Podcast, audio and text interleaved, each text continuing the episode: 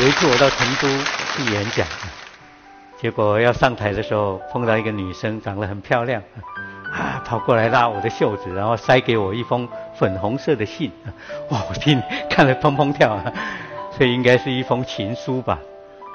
回到饭店一看了，他说：“我从小就读你的文章啊，哎呀，非常敬仰你啊。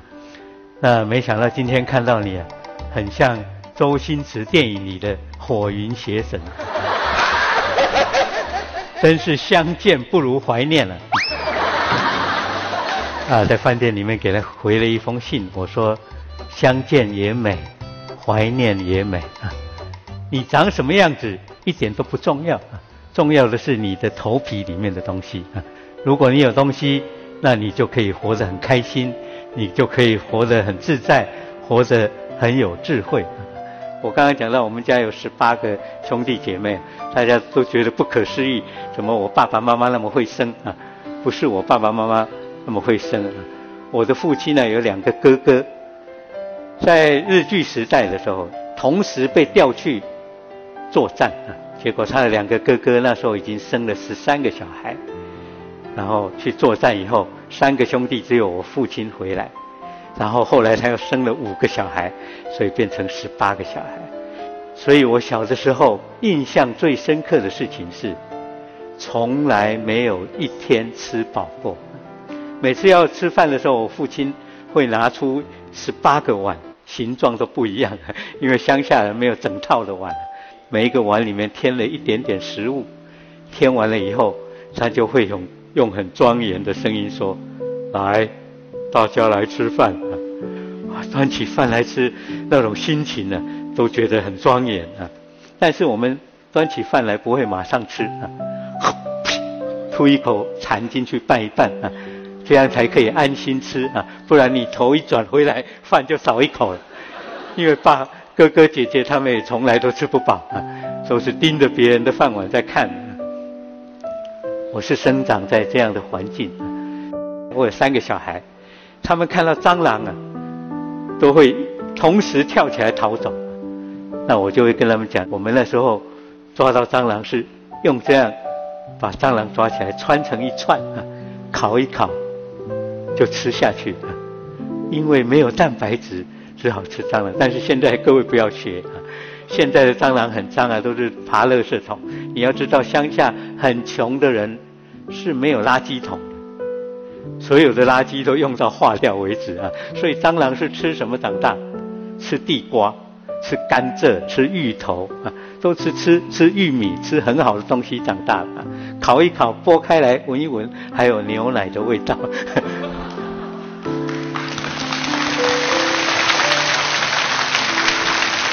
你的环境并不能决定你的未来，你的过程也不能决定你的未来，而是你的心的向往决定了你的未来。我刚才讲到我小时候那么穷啊，可是我八岁的时候就立志将来要当一个成功的、杰出的、伟大的作家啊！自己每天鼓舞自己啊。有一天，我的父亲呢说：“十二，你长大以后要干什么？”我说我长大以后要当作家，写文章给人家看啊。他说作家是在干什么的？我说作家啊，就是坐下来字写一写寄出去啊，人家钱就会寄来啊。我爸爸很生气，当场给我一巴掌。傻孩子，这个世界上哪有那么好的事情？如果有那么好的事情呢，我自己就先去干了，不会轮到你啊。哎呀，在我居住的地方啊。三百年来，没有出现过一个作家。一个小孩子突然想要当一个作家，这是很奇特的事情呢。没有人相信，也没有人认为这是可以成功的。唯一了解我的就是我的母亲。我的母亲一直相信呢，我长大会变成一个作家，所以她很关心我的写作事业啊。我在小的时候，经常蹲在那个。我们拜祖先的那个桌子前面写作，因为我们家只有一张桌子，我的妈妈不时就会倒水进来给我啊，然后问我：我看你整天都在写，你是在写心酸的呢，还是在写趣味的？我就说心酸的也写一点，趣味的也写一点。我的妈妈就说，心酸的少写一点，趣味的多写一点。人家要来读你的文章，是希望在你的文章里面得到启发，得到安慰，得到智慧啊，而不是说读了你的文章以后，立刻跑到窗口跳下去，那这个文章就没有意义。我就问他说：“那如果碰到心酸的事情怎么办？”我妈妈说：“碰到心酸的事情呢，棉被盖起来哭一哭就好了。”啊，这个影响了我后来的写作。我写的都是非常优美啊，所以读我的文章啊，没有负担啊，而且不会让你变坏啊啊！像我跟古龙是蛮要好的朋友，有一年他在我的报纸上登小说啊，他已经登了八百多天了，还登不完啊。我就打电话说：“你什么时候写完了？”他说：“不行了，可能永远写不完，因为这里面有一百多个主角，他们都有自己的个性，有自己的生命，不知道怎么死才好啊！啊，你既然不能让他死，那就我让他们死吧。”我就写了其中非常重要的一个主角，邀请所有一百多个武林豪杰在少林寺举行大会啊，选出武林盟主啊。在来之前呢，少林寺地下全部铺满了地雷。这些人全部聚集的时候，一点火，地雷就爆炸，一百多个人都死掉。小说的最后一句叫做“从此武林归于平静”。哎呀，这是好玩的事情。另外一个梦想啊，就是希望长大以后有一天去环游世界。大人也觉得是不可能，因为连买车票到隔壁的村庄啊都没有钱啊。有一天我考试得了第一名，我的老师啊送给我一本世界地图。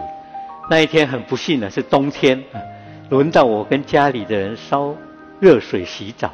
我们家是用很大的那个锅炉啊烧热水洗澡啊，我就蹲在那锅炉前面，一边烧水一边看世界地图。一打开是埃及的地图。哇！长大以后一定要去埃及的。埃及有尼罗河，有雅斯文水坝，有金字塔，有人面狮身。哎呀，多么浪漫的地方啊！最重要的还有美丽的埃及艳后啊！长大以后一定要去埃及。正在沉醉的时候，突然听到一个人打开浴室的门冲了出来，是我的爸爸，身上只披了一条毛巾啊！你在干什么？我说我在看地图。看什么地图？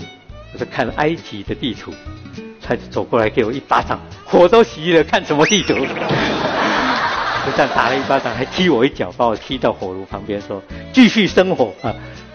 然后就转头走回浴室，走到浴室的时候，就转过身来，然后就跟我，我用我的生命给你保证，你这一辈子绝对不可能去到那么远的地方啊。一边烧火一边流眼泪啊。我的生命要不要被保证？我就对自己说，我的生命不可以被保证，即使是我的父亲也不行啊！我长大以后一定要去埃及啊！各位猜猜看，我在二十几岁的时候离开台湾，第一个去的地方是哪里？大家好聪明。当我要去埃及的时候，我的朋友都问我说：“你干嘛去埃及啊？”我说：“因为我的生命不要被保证，所以我要去埃及。”我就自己跑到埃及去旅行了三个月。有一天，跑到金字塔的前面写信给我的爸爸：“亲爱的爸爸，记得小时候你曾经打我一巴掌，踢我一脚，保证过啊，这辈子绝对不可能来到这么远的地方。”现在我就坐在埃及的金字塔下面给你写信啊，看着夕阳，夕阳前面的骆驼啊，哇，眼泪就啪啪全部流下来，写了这个明信片寄回台湾。听我妈妈的转述啊，爸爸一边看明信片一边说：“哎，这是哪一巴掌打的？一巴掌打到埃及去。”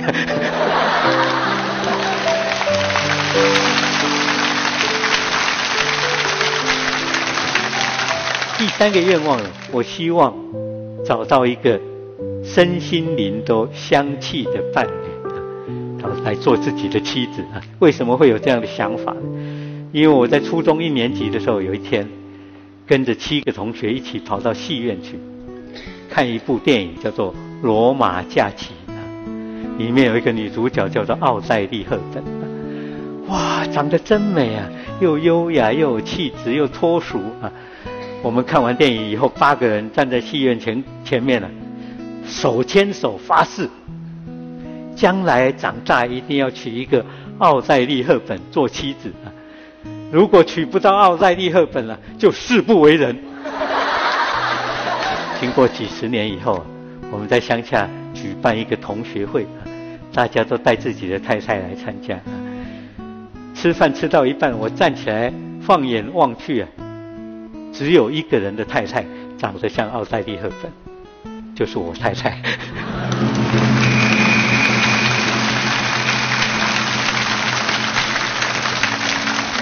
所以你在你在人生最早萌芽的时候，你的坚持是非常重要。这种坚持可以决定你的方向，你要往什么地方去走。我说你很贫穷没关系，穷人有很多宝藏是有钱的没有的。第一个，穷人的宝藏，每一天都睡得着。这个世界上很多有钱的人晚上要吃安眠药才睡得着。可是因为家里以前实在太穷了啊，连那种土地上、泥土地上、木板上都睡得着。现在有床睡，当然躺下去就睡着了。第二个，每一餐饭都吃得下。小的时候什么都吃，连蟑螂都吃，现在还有什么可挑剔的？什么都吃得下。第三个是不怕人生的转弯啊。你是从那个非常穷的环境出来。像我现在做一个人生的选择的时候，我都会想，大不了我就回到十四岁那年，背着一个布袋，放里面放着一个玻璃瓶，离开家乡。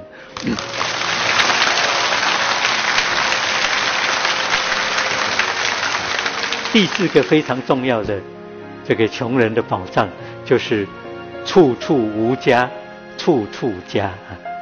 哎呀，你看起来好像没有地方可以住，其实到处都是你的家。有时候我喜欢爬山，爬到山顶上，从山上看下来，看到台北最繁华的地方啊，一零一大楼，很多百货公司啊，我就很感慨，有钱人的家乡在哪里？有钱人的家乡在百货公司，在超级豪宅，在大楼里面啊。穷人的家乡在哪里？穷人的家乡在天空，在远方。在森林，在河海交界的地方。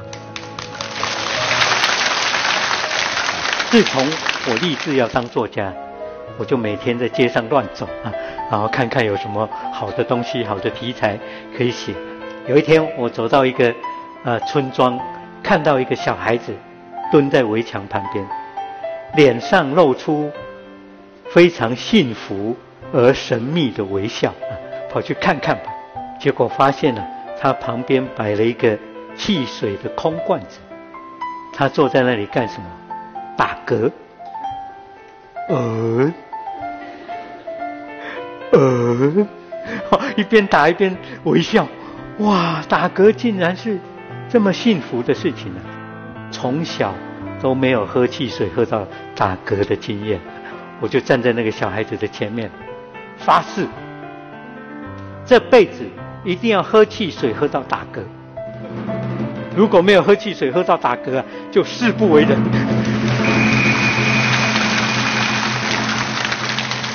过了一年，哎，有机会了，因为我远房的一个亲戚啊要结婚，借我们家的晒谷场宴客，果然呐送来了一卡车的汽水，蹑手蹑脚的跑到那个堆汽水的地方，提了两瓶大瓶的汽水。跑到家里的茅房躲起来，哎，把门拴住，用牙齿把汽水的盖子咬开，咕噜咕噜咕噜，一口气就灌完七百五十 CC 的汽水，坐在那里准准备打嗝。严重的事情发生了，不但没有打嗝，还放了三个屁。我到底要喝多少才会打嗝啊？不知道。第二瓶再拿起来，咕噜咕噜咕噜咕，都喝完了。肚子胀得很大，好像怀孕九个月一样啊！等了半天，有消息了，肚子咕噜咕噜响啊，突然一股气从肚子里面升上来，呃，打了一个嗝。哇，原来打嗝的滋味是这么美好。接下来打了很多嗝，每深呼吸就打嗝。呃，这时候才发现茅房的味道挺不错的。